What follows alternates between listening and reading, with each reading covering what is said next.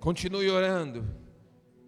Pai, em nome de Jesus, eu te peço, dá-me a graça da qual eu sou dependente, Deus.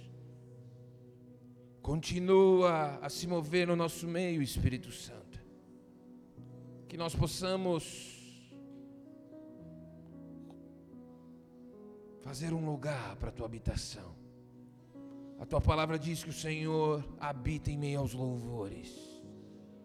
Nós te louvamos, Jesus. Nós te exaltamos, Jesus. Espírito Santo intensifica mais da tua presença essa noite. Espírito Santo continua se movendo em nosso meio. Céus abertos sobre esse lugar. Uh, é assim que nós oramos, Pai e crendo, ó Deus, naquilo que o Senhor vai fazer essa noite. Nós te pedimos, ó Deus, surpreende-nos. A tua presença é poderosa para fazer infinitamente mais, para superar as nossas expectativas. É assim que nós oramos, ó Deus, e entregamos o controle total e absoluto ao Espírito Santo nessa noite. Seja exaltado, Jesus. Em nome de Jesus é assim que nós oramos e te agradecemos. Amém. Continue nesse espírito de oração. Nós vamos abrir a Bíblia em Romanos 12. Versículo 2. Amém?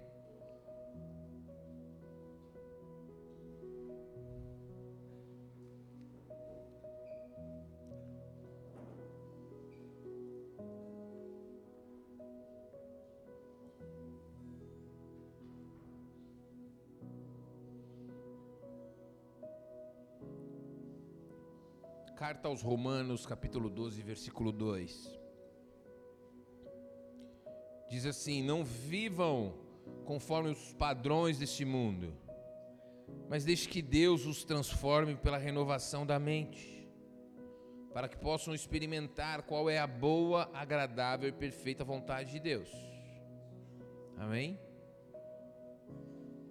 Aqui Paulo está escrevendo para os romanos havia um problema naqueles dias, não que hoje tenha mudado, mas é evidenciado que há um problema naqueles dias em que algum, algumas raças de pessoas se consideravam superiores às outras. E aqui Paulo está escrevendo para os romanos. Os romanos se consideravam os conquistadores, os imbatíveis, os imparáveis. E você vê em alguns momentos Paulo escrevendo para os judeus, porque os judeus se consideravam os queridinhos do Senhor, e ele exortando também os judeus. E Paulo também escreve para os gregos, porque os gregos se achavam muito mais sábios do que as demais raças. E Paulo escrevendo para os romanos, esses que se consideravam imparáveis, ele diz: Olha, não vivam conforme os padrões desse mundo, mas deixe que Deus transforme vocês pela renovação da mente, para que você experimente a boa, perfeita e agradável vontade de Deus. Os padrões desse mundo estão cada vez mais na contramão dos padrões estabelecidos por Deus em Sua palavra, amém? Paulo ele fala: não vivam conforme os padrões, e quando nós buscamos a palavra padrão, nós entendemos, quando nós buscamos no dicionário, vemos que padrão é o mesmo que modelo, exemplo, protótipo. O que o apóstolo Paulo nos adverte é: transforme, perdão, nos adverte é que a menos que Deus nos transforme e renove a nossa maneira de pensar, a não ser que isso aconteça, você vai viver de acordo com os padrões deste mundo. Amém? Por mais sábio, por mais disposição, por mais forte que você acredite ser, você é influenciado pela cultura na qual você vive. E uma das coisas que Jesus veio trazer foi o reino de Deus. Esse reino tem uma cultura, amém? E o que Paulo está falando é: vocês serão transformados por Deus. E qual é o instrumento que Deus vai usar para transformar cada um dos seus filhos? A renovação da nossa mente. Ou seja, nós precisamos mudar a nossa maneira de pensar. Ah, eu tenho que pensar como o pastor falou, se estiver na palavra, sim. Amém? Você não tem que seguir as opiniões das pessoas, amém? E eu me lembrei, quando eu li isso, eu me lembrei do. Quem já assistiu aqui o Rei Leão? Levanta a mão. Eu assisti os dois, né? Sinal que eu estou ficando experiente, não velho. Né? Assisti a primeira versão e assisti essa nova agora. E chega um momento em que o Simba ele é levado ele é levado, não, ele foge para que. Ele foge por causa do tio dele que queria matá-lo. E ele passa a viver com dois seres, que é o Timão e o Pumba. Quem, quem, quem sabe aqui do que eu estou falando, gente? Só para tipo, não me sentir sozinho. Tipo, o que, que ele está falando? Não tem nada a ver. Levanta a mão, quem sabe o que eu estou falando.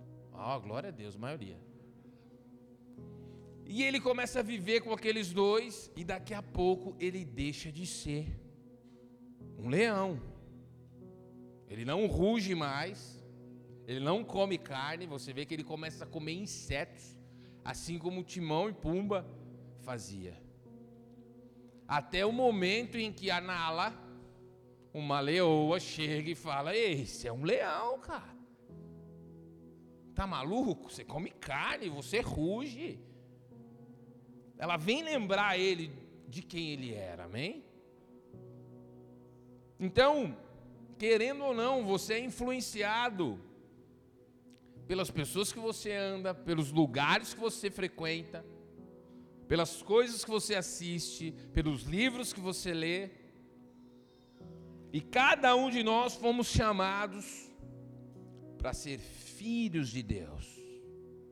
Fomos chamados para glorificar a Deus com as nossas vidas. Mas, por causa das influências, pode ser que você não esteja vivendo isso hoje. Amém? É por isso que Paulo adverte os cristãos que estão em Roma: olha, não se amoldem aos padrões de onde vocês estão mas deixa Deus transformar vocês pela renovação da mente. E essa renovação da mente, ela não será experimentada se não houver um compromisso com a palavra de Deus. Você tem que buscar entendê-la. Nós vivemos num país em que o estudo é como se fosse uma maldição. Fala, tem que estudar. Meu Deus, que cruz. É uma maldição pensar desse jeito. Isso tudo é bom, amém? Mas nós queríamos que fosse colocado um chip e a gente já ficasse sábio, conhecesse tudo, com o mínimo de esforço possível. E quando você vai para a palavra de Deus, você vê que tem palavras que você não conhece, você começa, num primeiro contato é estranho, aí você fala, poxa, não, é muito difícil ler a Bíblia. E eu posso te dizer que é só o primeiro contato, você tem que continuar, amém? Sem isso não há transformação. Sem palavra não há transformação. Sem palavra o que sobra é emoção. Então, se você é um cristão que conhece pouco a palavra, mas você vem aqui, se arrepia, se emociona com aquilo que você ouve de Jesus, você está emocionado. Mas Deus quer estar te chamando nessa noite para algo melhor e mais poderoso. Quer ser transformado pela renovação da sua mente, amém?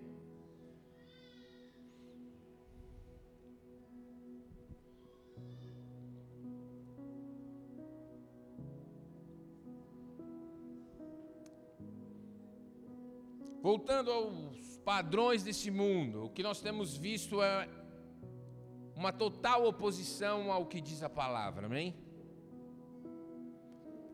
Nós vivemos também uma nostalgia que ela se repete, né? Eu ouvia meu pai, meu avô falar que no tempo dele as coisas eram diferentes. Aí eu vi o meu pai falar que no tempo dele as coisas é diferentes. Agora você adivinha quem está falando que no tempo dele as coisas eram diferentes? Eu. É uma sensação, parece que visita todas as gerações. Mas é fato que algumas coisas mudaram na nossa sociedade. Elas não deveriam ter mudado. E nós somos, eu acredito que nós somos aqueles que vão resgatar certos valores, amém? Um dos valores que se perde, uma das virtudes que se perde é a honra. Estão comigo aqui? Hoje você vê, se liga a TV ou põe na internet, você vê alunos agredindo professores. Eu sou da época, não tô velho, gente, por favor. Mas a minha experiência permitiu que eu visse os alunos tratar com honra os seus professores. Eu lembro que uma vez eu falei, vou levar alguma coisa para minha professora.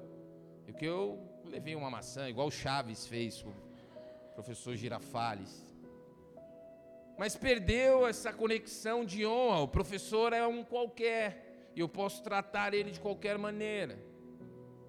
Isso se aplica a várias questões. Os filhos não se submetem mais aos pais.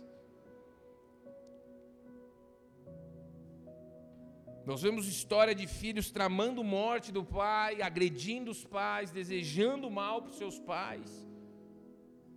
Então a honra é algo que tem se perdido na nossa sociedade. E é por isso que nós estamos cada vez mais caminhando como sociedade.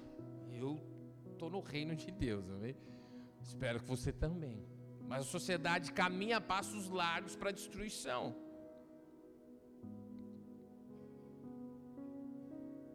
E é sobre isso que nós vamos falar nessa noite. Abram comigo em Lucas capítulo 7.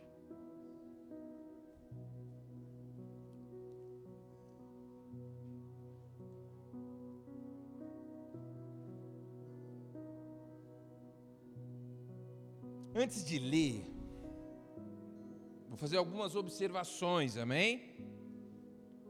Nós, parte de nós, crescemos na periferia. E há uma cultura maligna na periferia de desonrar autoridades. Não só na periferia, mas no Brasil inteiro, na igreja também. Em Romanos 13 fala que nós temos que orar e honrar todas as autoridades. Por que, eu falo na periferia? Porque outro dia eu conversando com um parente meu, ele chamando as autoridades policiais de vermes. Isso ele faz porque ele erra por não conhecer as Escrituras. Porque se ele conhecesse Romanos 13, ele não se referiria assim às autoridades. Quem está me entendendo aqui? Ah, existem autoridades que se corrompem? Existem. Mas a honra diz respeito a quem eu sou, nem não aquele, a quem eles são. Amém? Não estou falando que você tem que bater continência para os policiais, mas você tem que respeitá-los. Eles são autoridades. E Romanos 3 fala que eles foram instituídos por Deus. Então há essa cultura, ah não, mas um policial fez mal para um parente meu, há muitos policiais corruptos, assim como há muitos pastores corruptos, assim como há muitos pais que não amam seus filhos. E a honra diz respeito a quem você é e não a quem eles são. Amém? Isso se aplica também às nossas autoridades políticas. Né? Tem hora que você acha que o diabo é o presidente, é o governador, é o prefeito. E a palavra de Deus fala que você tem que honrar todas as autoridades. Não está falando que você tem que gostar todas elas, amém? você, tá falando que você tem que tatuar a cara dela no seu braço. Mas como a gente se refere, isso também tem a ver com honra, amém? Então, ah, se você não gosta do seu governador, ah, aquele amaldiçoado, não faça isso, querido. Leia Romanos 13. Amém? Você tem que honrar. E não só aquelas que você gosta, amém? Eu vejo, tem gente que fala, não, eu honro esse e aquele outro. Agora, aquele outro eu queria que morresse. Eu falo, peraí que está dando ruim aqui, não estou entendendo. E é sobre isso que nós vamos falar nessa noite, autoridade, amém? Então vamos comigo lá em Romanos 7. E tudo isso diz respeito à honra, amém? Se você é um cristão, filho de Deus, mude, amém? Peça para que Deus mude a sua maneira de enxergar e te ajude, pela graça, a honrar as autoridades, amém? Só uma observação, estou cheio de observações hoje. Uma vez o, eu estava voltando da igreja e estava tendo uma blitz. E os policiais todos armados, as armas grandes assim, estava eu e o Bernardo no carro. Ele falou assim: pai, eu fiquei com medo. Eu fiquei com muito medo. Aí eu expliquei para ele, eu falei, filho, tem que ter medo se tiver alguma coisa errada. E o que a gente tem que fazer sempre quando vê uma autoridade é abençoá-los, orar por eles. Amém? E ele sempre ora, é engraçado. Outro dia eu peguei ele, em nome de Jesus, sei o. Falei, o que ele está falando? Aí do outro lado tinha uns policiais assim. E ele aprende a orar comigo, porque ele falou assim: ó, que eles não façam mal, que eles façam tudo certo, em nome de Jesus. Voltando aqui para Lucas capítulo 7.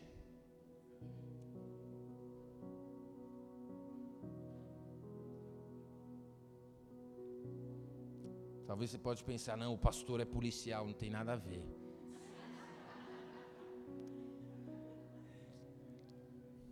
Ah, ele fala assim porque ele. Nada a ver, não viaja. Romanos 13, lê na sua casa e entenda, é claro, amém? A gente não vai ler aqui porque falta tempo. Lucas 7, é isso? Eu falei o versículo não? Aí vocês, ó. Versículo 1.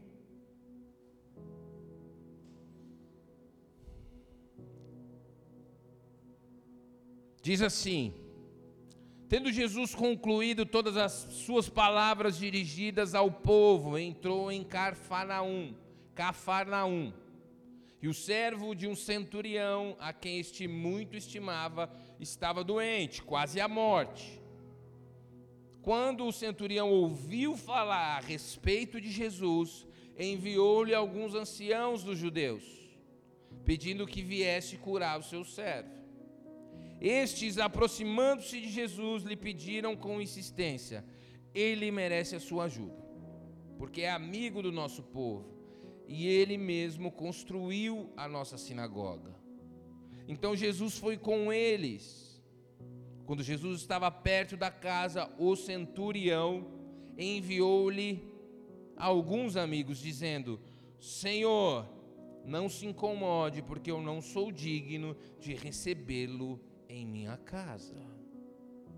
Versículo 7: Por isso não me julguei digno de falar pessoalmente com o Senhor. Porém, diga uma palavra e o meu servo será curado porque também eu sou homem sujeito à autoridade. Tenho soldados a minhas ordens. E digo a este vá e ele vai, e a outro venha e ele vem, e a meu servo faça isso e ele o faz. Ao ouvir essas palavras, Jesus ficou admirado com aquele homem. E voltando-se para o povo que o acompanhava, disse: Eu lhes digo que nem mesmo em Israel encontrei fé como esta.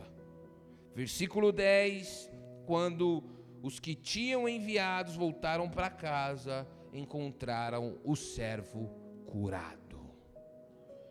Amém? Então, nós estamos falando aqui de um romano, um centurião, que era alguém que na hierarquia romana era responsável por 100 soldados. Nós não estamos falando aqui de um judeu que esperava um Messias. Nós estamos falando de um homem que provavelmente adorava outros deuses, mas ele ouviu falar de quem era Jesus. E ele teve um problema com aqueles soldados, um dos soldados estava à beira da morte. Esse homem, ao, ao ouvir todos os relatos de quem era Jesus e o que Jesus fazia, esse homem identificou e falou assim: tem uma autoridade ali. E esse centurião ele se sentiu tão constrangido que ele não foi falar com Jesus. Ele chamou alguns que eram judeus, falou: "Fala com ele para mim". Olha só, presta atenção, hein? E esses homens vão até lá e falam assim: olha, tem um romano precisando de ajuda. E eles já começam a explicar para Jesus: olha, mas esse aí é firmeza. Na nossa linguagem aqui, amém? Esse aí é, é, é do bem, porque ele nos ajudou a construir a sinagoga. E ele está com um problema lá que ninguém resolve. E Jesus falou: me leva até lá. Só que no meio do caminho, esse homem aparece para Jesus e fala assim: Não, você não pode entrar na minha casa, porque eu não sou digno de receber tamanha autoridade dentro da minha casa. Faz o seguinte, só fala, e eu sei que será feito. Esse homem reconheceu a autoridade de Jesus.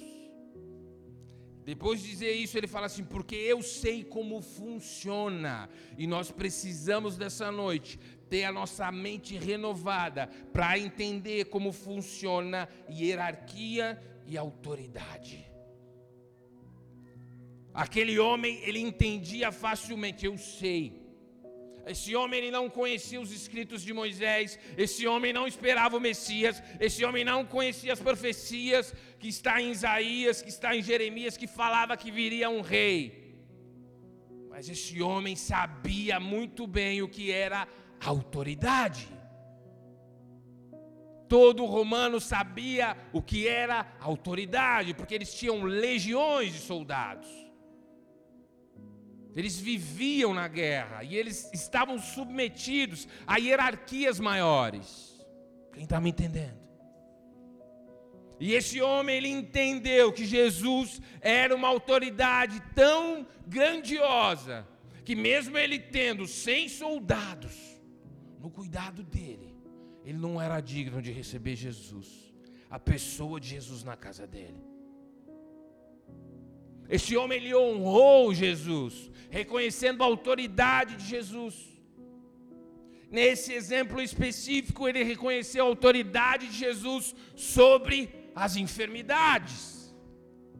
A tal ponto que ele não fala assim, vem aqui e unge ele, põe a mão nele. Ele fala, não, só fala, só abre a boca. Você não precisa ir lá, você não precisa entrar na minha casa, você não precisa fazer nada por mim, só fala.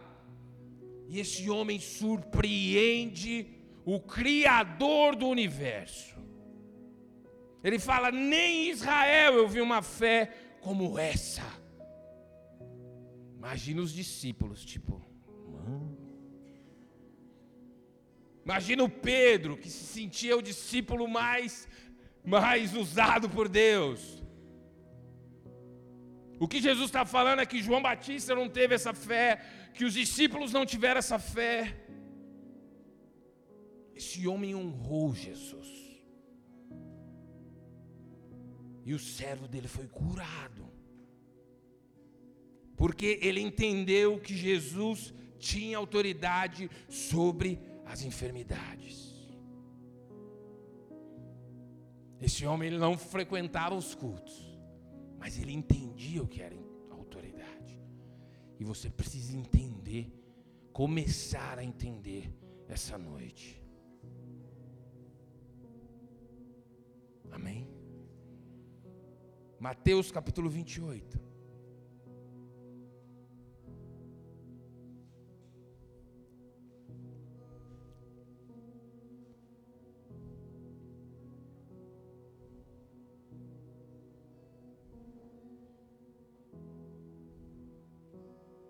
Versículo 18.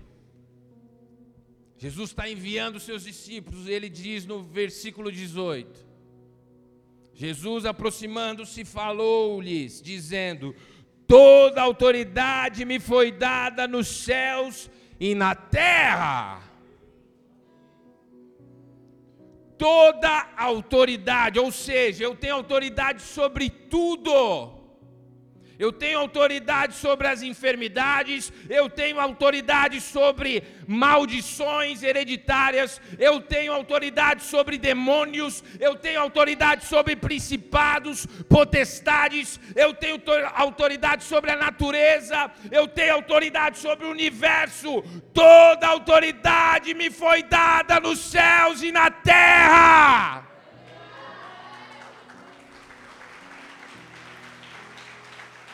Não foi um pouco da autoridade.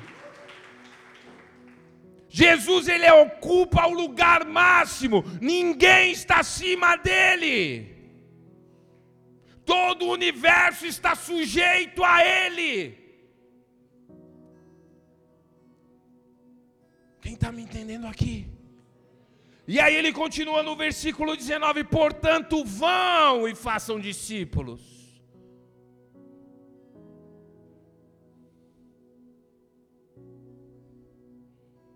batizando-os em nome do Pai, do Filho, do Espírito Santo, versículo 20, ensinando-os a guardar todas as coisas que vos tenho ordenado a vocês, eis que estou com vocês todos os dias até o fim dos tempos. Jesus recebeu toda a autoridade. Ou seja, não existe ninguém, não existe um ser que não se sujeite a Ele. Não existe uma enfermidade que resista à autoridade dEle. Não existe um problema que não se dobre diante dEle. O problema é que nós não usamos essa autoridade. Porque ele falou: toda autoridade me foi dada nos céus e na terra. Por causa disso, eu mando vocês. Nós precisamos nessa noite, primeiro, entender. Começar a entender, começar a receber dos céus uma revelação da autoridade de Jesus. Talvez você tenha uma história de vida muito difícil. Ela também se sujeita à autoridade dele. Quem está me entendendo? Toda autoridade me foi dada nos céus e na terra. Ah, se nós crescemos nisso. Ah, se nós utilizássemos disso.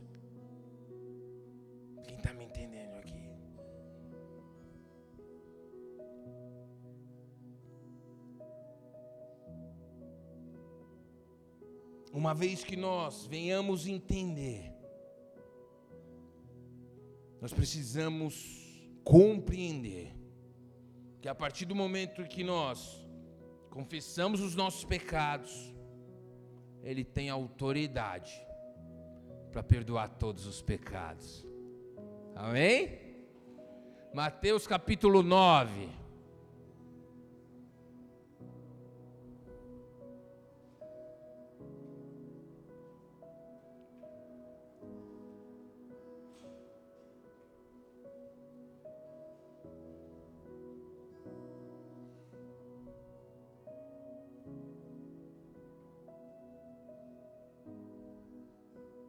Versículo 6.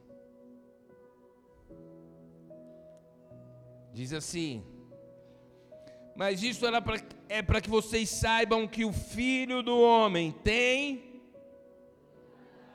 para perdo... sobre a terra para perdoar pecados. É uma das coisas mais escandalosas para a humanidade. Eu me lembro quando eu me converti, um amigo próximo, um amado, ele foi alguém que eu abri mão. Lembram lá no, nos, nas ofertas que eu falei que aquilo que você abrir mão, Deus vai acrescentar na sua vida.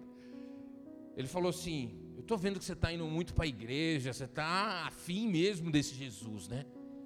Mas me explica uma coisa aqui, ele dizendo, né? Uma coisa que não entra na minha cabeça.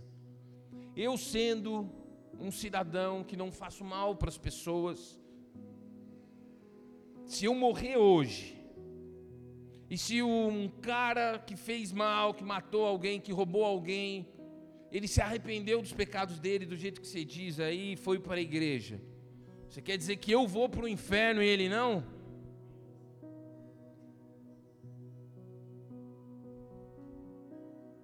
Eu. A minha veia João Batista saltou, né, gente? Falei, com certeza. Ele, ouve o que você está falando, cara? Eu falei, é.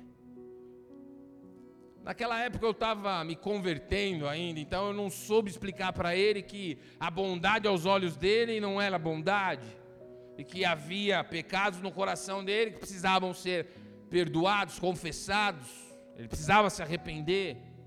E se alguém que fez um pecado que aos olhos da sociedade é algo absurdo, mas se arrependeu de todo o coração, o filho do homem tem autoridade para perdoar pecados.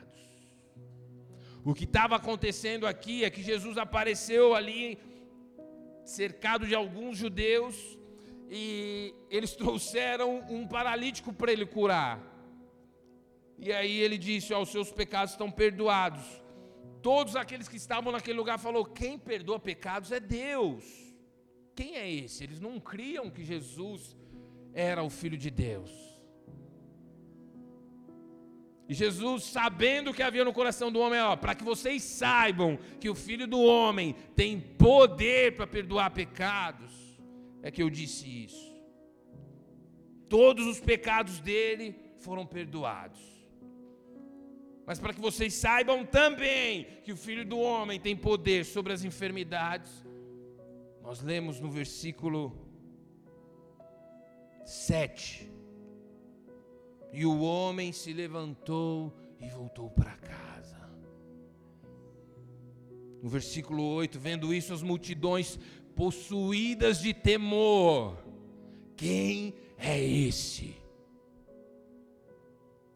Certa vez Jesus pediu para que os discípulos entrassem num barco. E mandou eles, falou, vai. Engraçado que Jesus não fala, pra, vai para onde? A primeira coisa, fala, não, mas nós vamos para onde? Só vai. Entra no barco e vai. Depois eu vou encontrar vocês. E Jesus vai, sobe o monte. E aí chega a noite, começa uma tempestade ali. E os discípulos falam: e agora? Ele mandou a gente vir, a gente está aqui, tempestade, nós vamos morrer todo mundo. Daqui a pouco aparece Jesus. E ele dá uma ordem. E a tempestade se acalma. Autoridade sobre a natureza. Vento. E ele não grita, amém? É, eu que grito, ele não. Ele só fala. Vento, para. Acabou. O que eu estou querendo te dizer, meu irmão, é que se Jesus falar algo sobre a tua vida essa noite, acabou. Jesus tinha toda a autoridade nos céus e na terra. Melhor, ele. Porque em Hebreus nós vemos que Ele é o mesmo ontem, hoje, eternamente. Você precisa confessar os seus pecados. Há uma mulher aqui essa noite que você vive debaixo de uma condenação por causa de um aborto que você cometeu. O filho do homem tem autoridade para te perdoar. E o perdão de Deus ele remove das suas costas toda acusação do inferno. A partir de hoje Satanás vai vir te acusar, falar: "Eu sei o que você fez". E você vai ter que lembrá-lo. Eu também sei. Mas eu fui perdoada por aquele que tem autoridade sobre todos os pecados. Você não pode mais me acusar disso. Você não pode mais me acusar disso.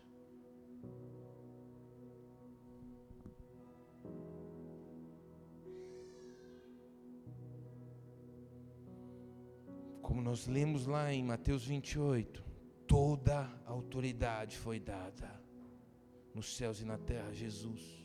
E autoridade no, no grego quer dizer exousia, que significa o poder de reger, governar e submeter todas as coisas.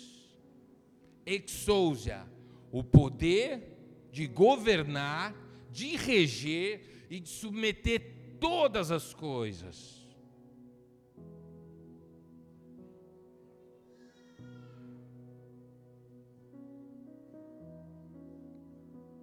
Autoridade real. Palavra de Deus diz que todo joelho se dobrará, e toda língua confessará que Jesus Cristo é o Senhor. Haverá um dia em que toda a humanidade terá que reconhecer, todo o universo terá que reconhecer a autoridade de Jesus, e nós estamos incluídos nisso. Mas o que eu quero te dizer é que Jesus dispensa sobre nós essa autoridade para que nós possamos viver assim na terra como é nos céus. Ou seja, a autoridade de Jesus sobre a vida daqueles cujos quais ele chamou.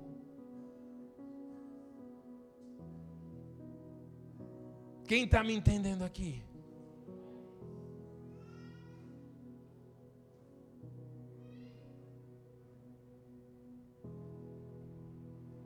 a autoridade máxima do universo te dá autoridade nessa noite para que você possa viver viver chega de falar chega de teorias não, Jesus está vivo, Ele pode. Ah, para Deus nada é impossível. Ah, e bananã, e balanã, tudo bem. Eu quero ver. É o que as pessoas lá fora querem ver. Cadê essa autoridade? E como Jesus mostrava que ele tinha autoridade? Só se apresentava. Em muitos momentos que Jesus chegava num lugar, os demônios falavam: Ei, filho de Deus, já veio atormentar a gente, né?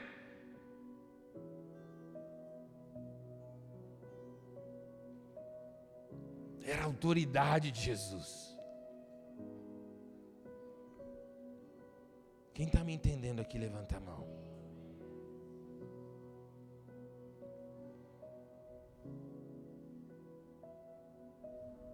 Feche os teus olhos.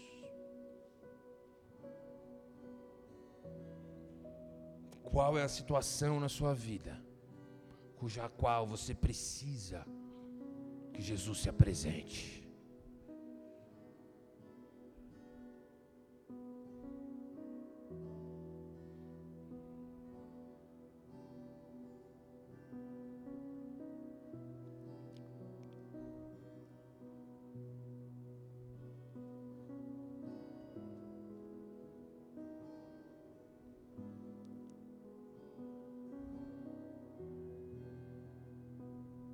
Abrir os seus olhos.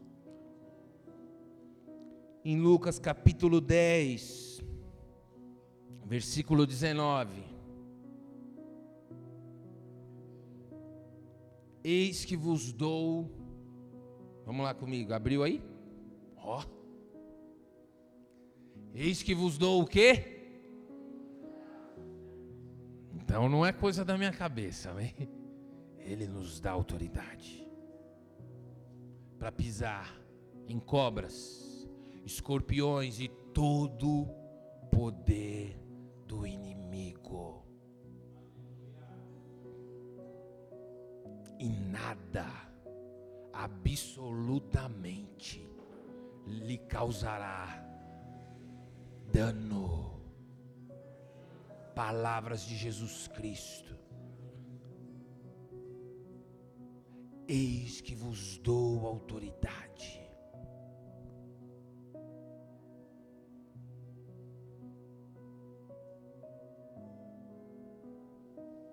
Lucas capítulo 9, versículo 1. Tendo Jesus convocado os doze, deu-lhes poder e sobre todos os demônios e para curar doenças. Versículo 2: Também os enviou a pregar o reino de Deus e a curar os enfermos.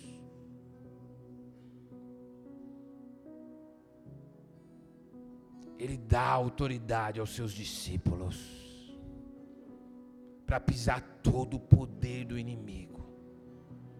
E a pergunta que fica agora: qual é o poder do inimigo que tem atuado na sua vida? Qual é o poder do inimigo?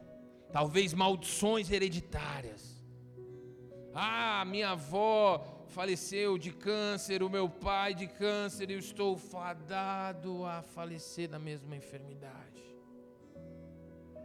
Eis que vos dou autoridade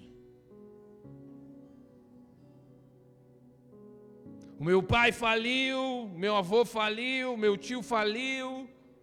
Eu também não. Chega. Na autoridade do nome de Jesus. Eu vou escrever uma nova história. Amém? O nome de Jesus é poderoso. Amém? O nome de Jesus é poderoso. Vou repetir: o nome de Jesus é poderoso.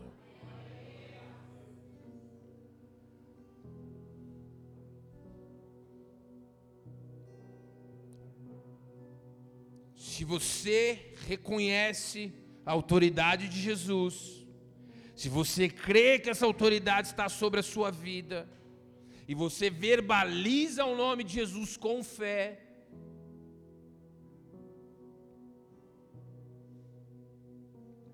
você está fazendo uso da autoridade que Ele delegou sobre a tua vida. Por que, que eu falo isso? Porque tem muita gente que fala em nome de Jesus da boca para fora.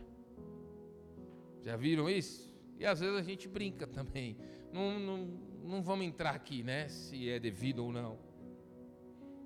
Mas os céus e o mundo espiritual, ele reconhece quando você faz isso crendo e quando você faz da boca para fora. O mundo espiritual reconhece quem está falando. É um discípulo de Jesus? É alguém que se arrependeu dos seus pecados? É alguém que vive confessando seus pecados, se arrependendo, buscando a Deus, é um verdadeiro discípulo. O mundo espiritual conhece.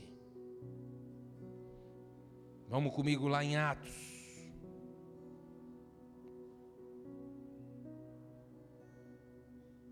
Quem está entendendo o que eu estou falando aqui diz amém. Quem não está entendendo diz aleluia. Glória a Deus. Atos. Eu falei o capítulo, gente. Jesus.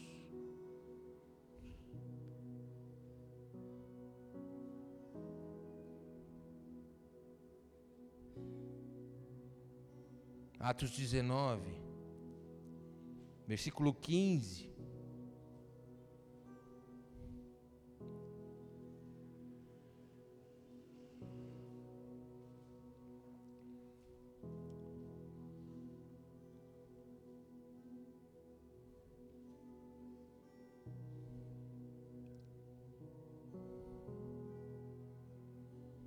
Observação. Hoje eu tô que tô, hein? Cheio de observação. Um conselho de alguém que ama a sua vida. Às vezes a gente vem para o culto cansado, amém? Você encheu uma laje no dia, carregou uns tijolos, não sei o que, que passou. E às vezes eu vejo aqui que a pessoa ela tá se encostar nela, ela cai da cadeira.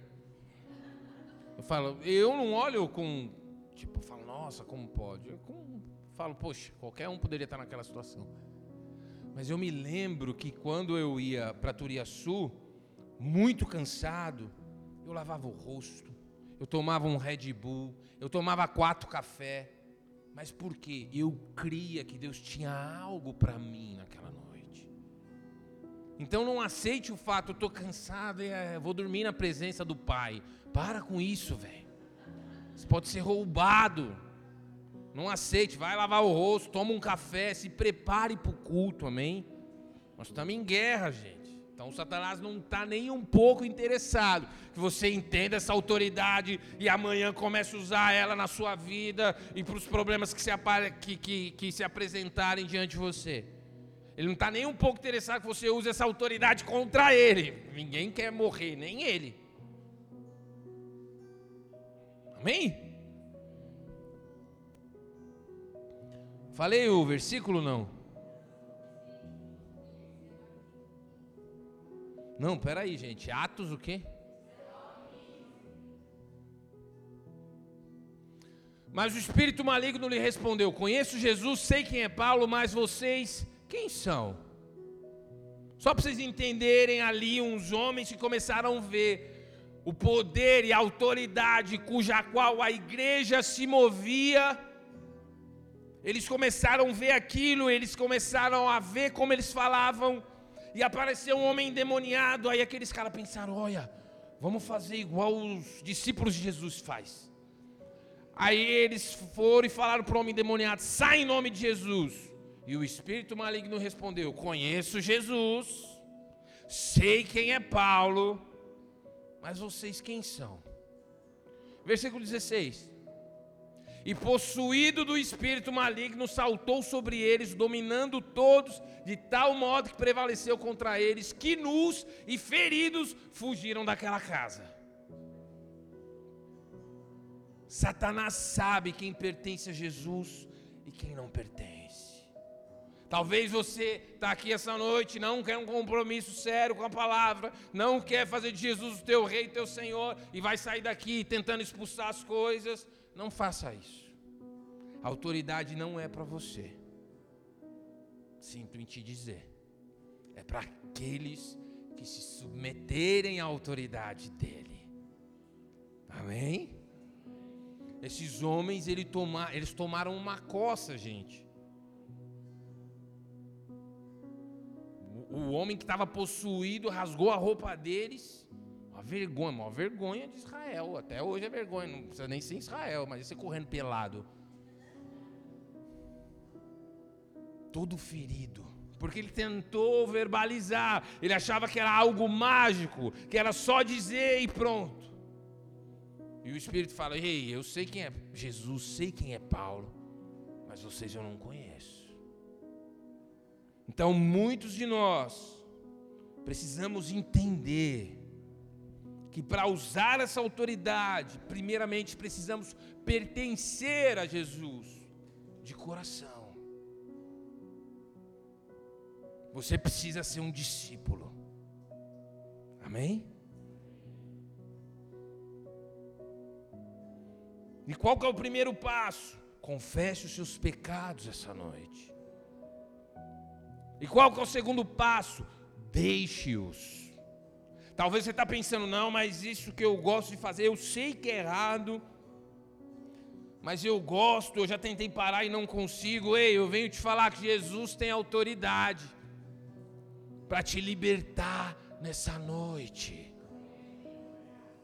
Ele tem autoridade sobre os pecados e ele tem autoridade para libertar, porque João 8, versículo 32 diz que se o filho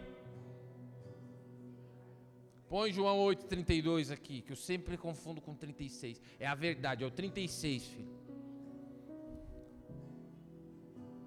Tá vendo? Todos eles falam de liberdade, amém? Se pois o Filho os libertar. Por que, que Jesus fala isso? Porque somente um tem autoridade para te libertar do pecado. A palavra de Deus fala que se nós vivemos cometendo pecado, fazemos daquilo um hábito em nossas vidas, achando que não tem problema nenhum. Há uma implicação espiritual, você vai se tornar escravo do pecado. E há somente um ser no universo que pode chegar e falar: olha, solta ele agora. O nome dele é Jesus Cristo. Talvez você está aqui, você quer se livrar do seu pecado e talvez você acha muito difícil, para você é mesmo impossível, mas para ele não.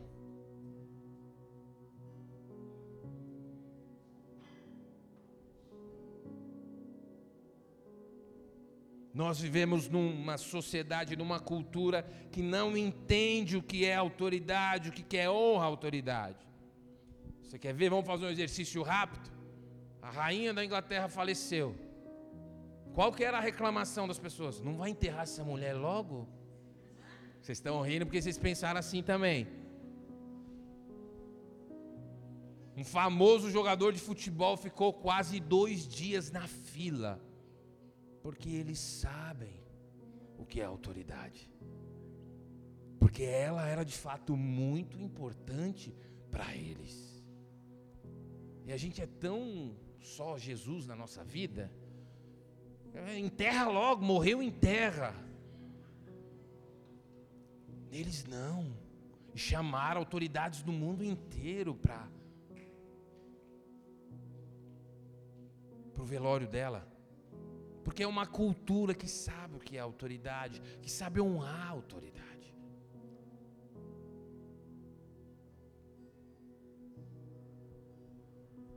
Não posso afirmar que ela foi salva. Mas se ela foi, ela se ajoelhou diante da maior autoridade do universo, da real majestade do universo. Tem pessoas enfermas aqui nessa noite. E Jesus quer te dar uma demonstração, uma pequena amostra da autoridade dele sobre as enfermidades. Há pessoas nessa noite que vão começar a ser libertas de pecados, e essa é só uma amostra da autoridade que ele possui. Como que a igreja do Capão Redondo vai crescer, vai avançar, vai salvar milhares de vidas? Porque a autoridade de Jesus vai chegar nos lugares.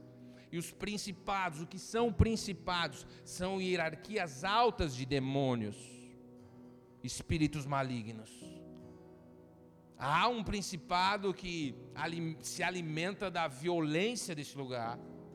Só que em algum momento esse principado vai ter que reconhecer que a autoridade máxima do universo chegou da ponte para cá e que o avivamento vai vir. Quem crê nisso, dá uma salva de palmas ao Senhor.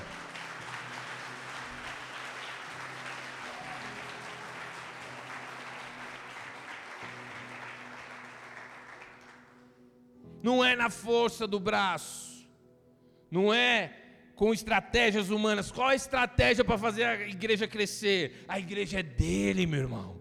Ele é o cabeça da igreja, eu só sou um servo que estou à disposição dele.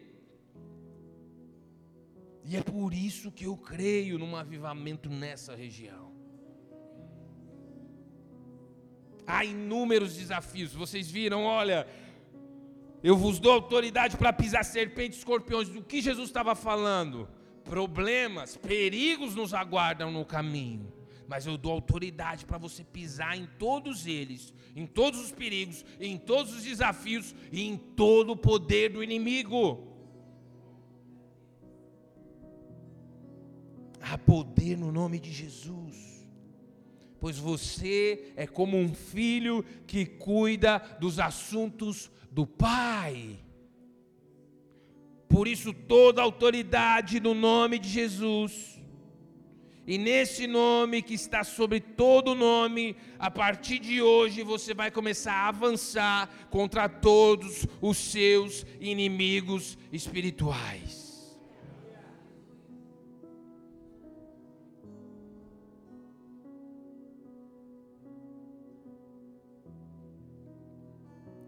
A minha oração é para que você conheça e use dessa autoridade. No nome de Jesus, a partir de hoje você vai abrir a sua boca dentro da sua casa e não vai aceitar mais os inimigos zombarem no teu casamento, na vida dos teus filhos, influenciarem a sua família é no poder do nome de Jesus. A partir de hoje, no poder do nome de Jesus, a sua oração vai mudar, amém?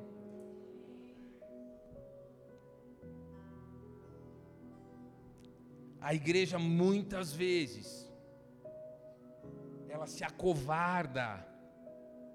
Isso se percebe, isso começa na oração. Você começa, Senhor, em nome de Jesus, faz lá se o Senhor quiser, se o Senhor puder, se o Senhor vier.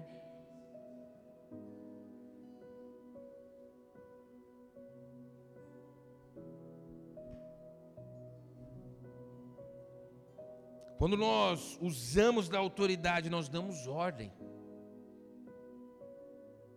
No poder do nome de Jesus eu te mando embora, espírito de medo.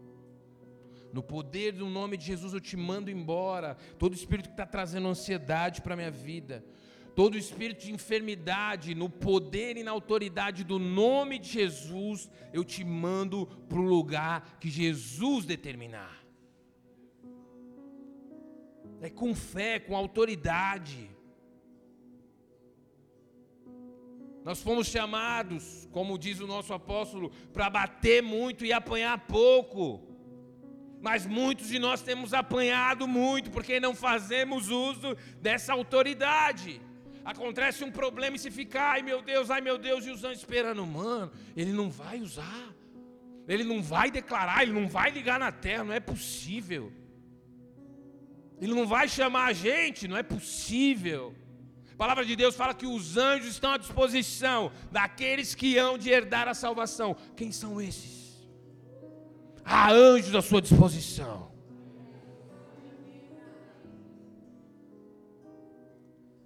E há poder no nome de Jesus.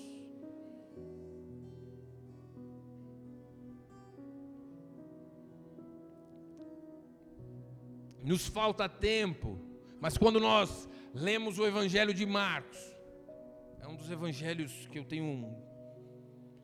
Eu me empolgo lendo o Evangelho de Marcos. Porque do capítulo 1 ao capítulo 8 mostra a autoridade de Jesus sobre os demônios, sobre as enfermidades e sobre os fenômenos naturais. Você pode ver, tipo, o capítulo começa ali no finalzinho do capítulo 1, no capítulo 2 ele cura um paralítico, ele cura, ele liberta um endemoniado, depois ele cura a sogra de Pedro e assim ele vai. E por quê? Porque Marcos foi escrito para os romanos. Então entendo, ó, nós estamos falando da maior autoridade, está acima de César, está acima do, do, de Pilatos, está acima de toda autoridade. Está acima dos deuses de vocês. Júpiter era um demônio que eles adoravam. Não há nenhum espírito que se submeta a ele. Infelizmente, muitos de nós não utilizamos e não podemos fazer uso dessa autoridade por causa de um fenômeno, um fenômeno não, um fato, que é a falta de arrependimento. Como foi lido, Satanás ele sabe, o mundo espiritual sabe quem são os que se arrependem, quem são os que pertencem a Jesus. Então, antes de você chegar na sua casa e começar a fazer oração de guerra, mandando embora espíritos, se arrependa dos seus pecados. Sempre antes de usar a autoridade, peça perdão pelos seus pecados. Peça o sangue de Jesus sobre a sua vida. Amém? Quem está me entendendo aqui, levanta a mão.